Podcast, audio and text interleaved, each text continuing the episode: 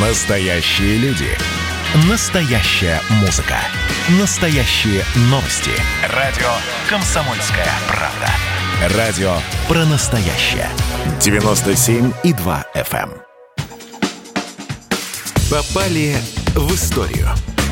Проект о прошлом, которое влияет на будущее. Здравствуйте. У микрофона Мария Баченина. И я с радостью представляю новый проект «Комсомольской правды». «Попали в историю». Проект о прошлом, который влияет на будущее. Когда дети берутся исправлять грехи взрослых, это, в общем, получается редко. И события восьмивековой давности, названные крестовым походом детей, яркое тому подтверждение. Тема нашего сегодняшнего заседания – детские крестовые походы. В эфире «Комсомольская правда» доктор исторических наук, профессор Московского государственного университета имени Ломоносова Дмитрий Гутнов. Дмитрий Алексеевич, здравствуйте. Здравствуйте. А, когда мы слышим выражение «детские крестовые походы», это не только сложно себе представить, в это поверить сложно. Поэтому первый вопрос такой. Это действительно было все всерьез? Ну, как документы сообщают, что детей было много. Ну, в принципе, надо иметь в виду, что крестовых походов между 11 и 13 веками было совершено семь. И среди этих самых э, крестоносцев было немало отроков и детей. И вообще там вместе с рыцарями шли, э, шло много людей разного происхождения. Но в данном случае мы говорим о событиях, которые произошли в 1212 году, и хроники сообщают, что таковой поход был, и детей в этом походе было довольно много. Но вот как раз э, что оставили об этих событиях э, хронисты-современники? С чего все началось? Почему вдруг дети? Ну, собственно, если говорить о хронике, то тут было, там было две, две ветви этого похода и два источника по э, и немецкий. Э, судя по сообщениям летописей, деревенский подросток из-под города Клуа во Франции под имени не то, по имени не то Этьен, не то Стефан встретился с неким монахом, который возвращался из Палестины, тот попросил его кусок хлеба и в обмен на хлеб передал мальчику какой-то непонятный свиток. Назвал себя Христом и приказал ему, собрав армию из таких же, как он, невинных детей, идти в Палестину, чтобы освободить гроб Господень. По крайней мере, именно так рассказывал о тех событиях вот этот вот Этьен Стефан, э, хотя вначале путался и противоречил сам себе, но потом видимо, вошел в роль и уже рассказывал эту историю без запинки. Правда, как всегда это бывает, все эти истории поэтизируются со временем, и по более поэтизи... поэтизированной версии, более позднего происхождения, этот самый Стефан во сне увидел Иисуса Христа, который сообщил ему о его миссии, а письмо им было найдено утром рядом с кроватью и потом принародно зачитывалось на рыночных площадях городов, через которые эти крестоносцы следовали.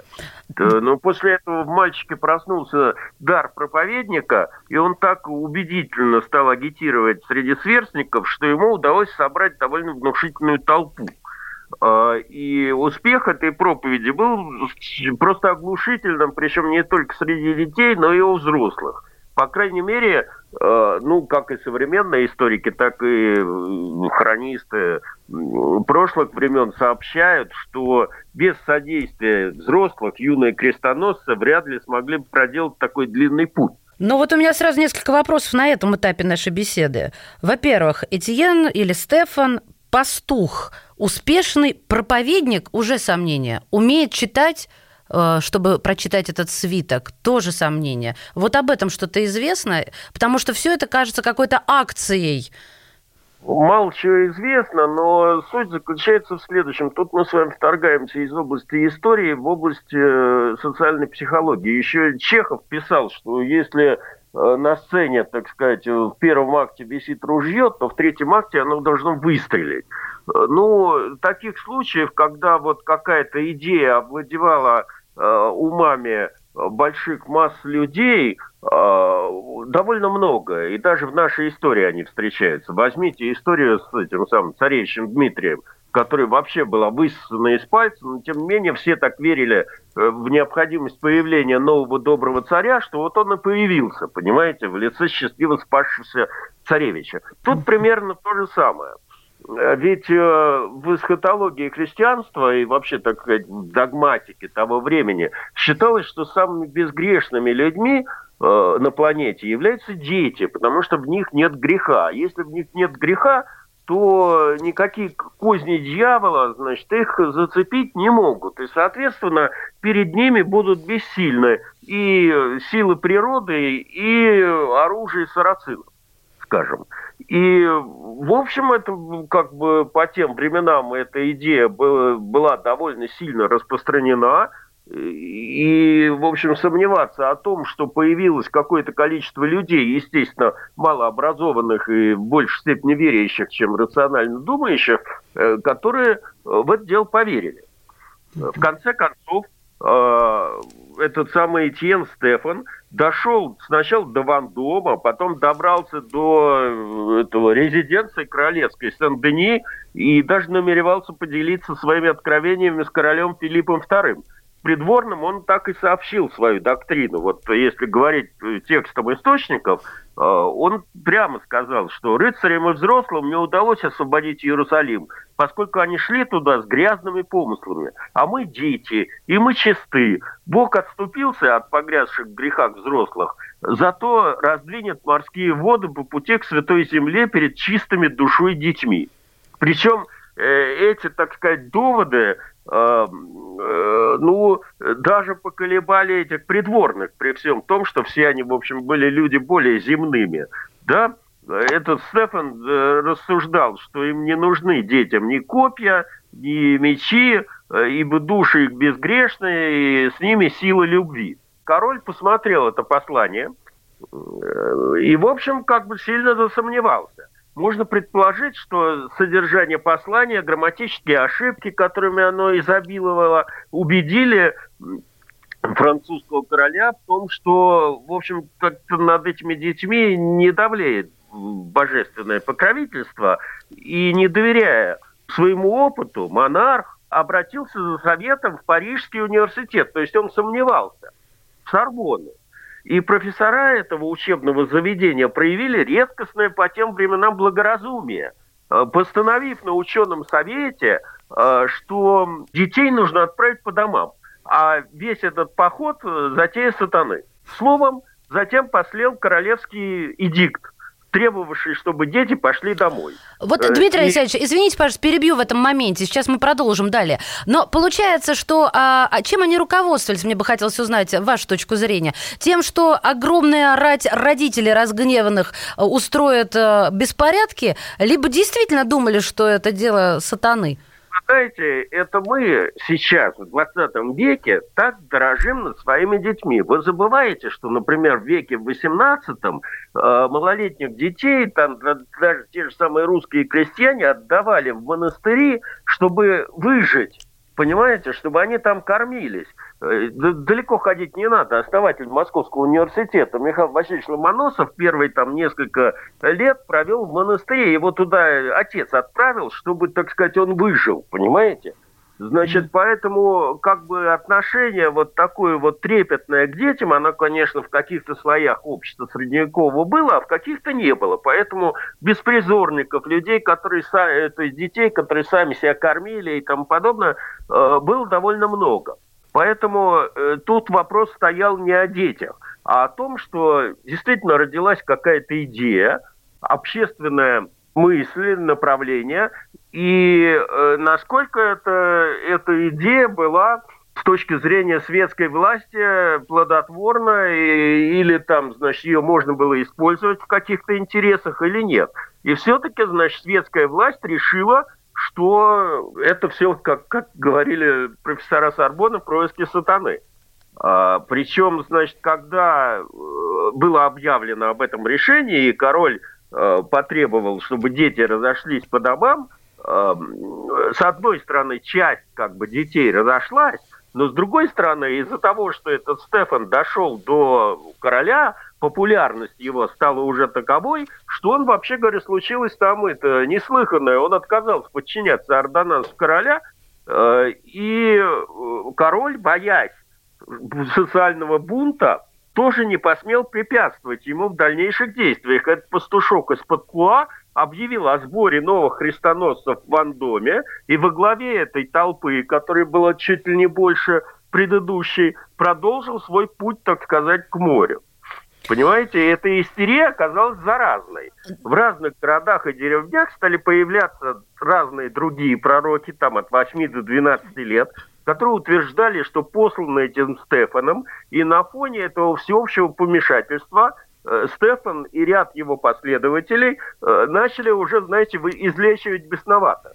Я помнится, да, вот когда у нас в России происходили такие же истории с царевичем Дмитрием этим, нетленные мощи были открыты Василием Шуйским на Красной площади, и две недели там какие-то люди исцелялись, целуя эти мощи, до тех пор, пока не появились первые э, больные холеры. После этого гроб был закрыт и отнесен в Архангельский собор, где он пребывает до сих пор.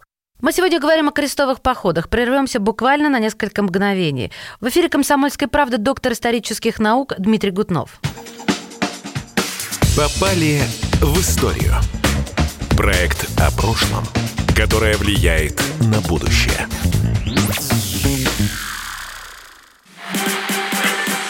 И давайте мы сейчас э, проведем ну, достаточно объемную беседу про...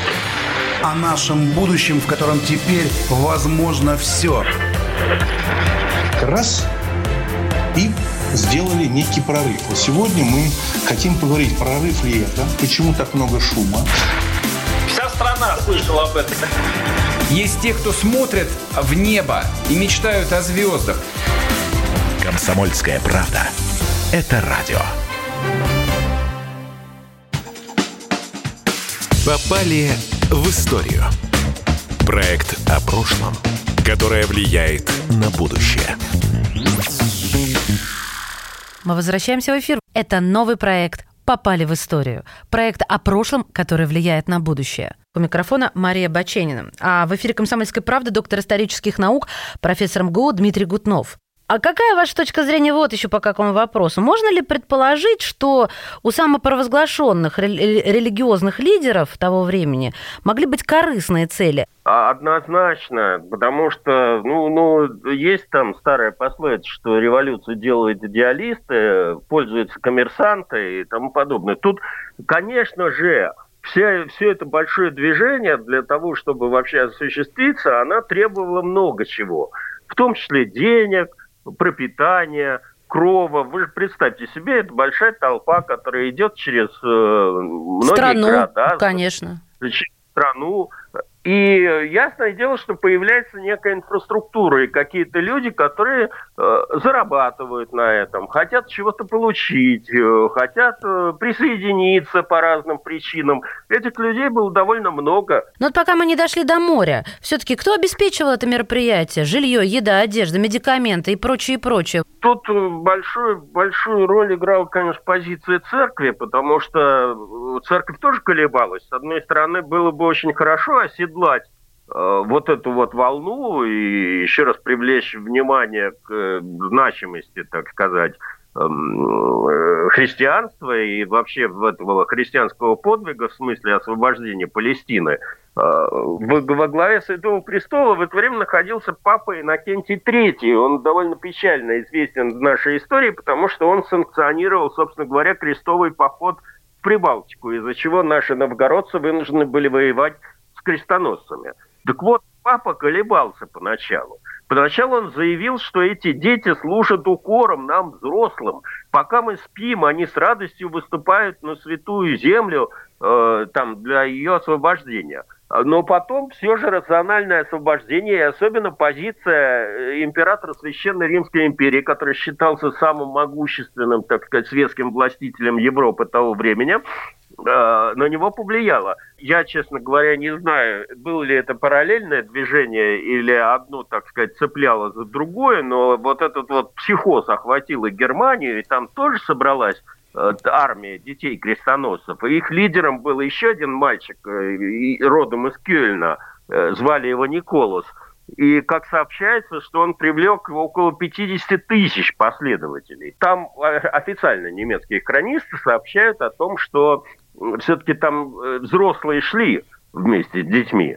В отличие от э, французского короля, который советовался с э, умными людьми и тому подобное, для императора Священной Римской империи Фридриха II, в чьей юрисдикции находились германские земли, в общем, как бы Фридрих сразу понял, что тут что-то неправильное, что-то от сатаны, и э, к этой затее отнесся сразу резко отрицательно, запретив пропаганду этого крестового похода. И на самом деле, говоря с высоты нашего 21 века, спас немало детей. Э, видимо, его позиция повлияла на папу римского, э, и через некоторое время он он даже встретился с рядом этих детей, с этим последователем Николаса, француз... немецкой ветви, потому что немцы для того, чтобы дойти до Палестины, они сделали совершенно, так сказать, они перешли Альпы, понимаете? Это фантастика, а, конечно.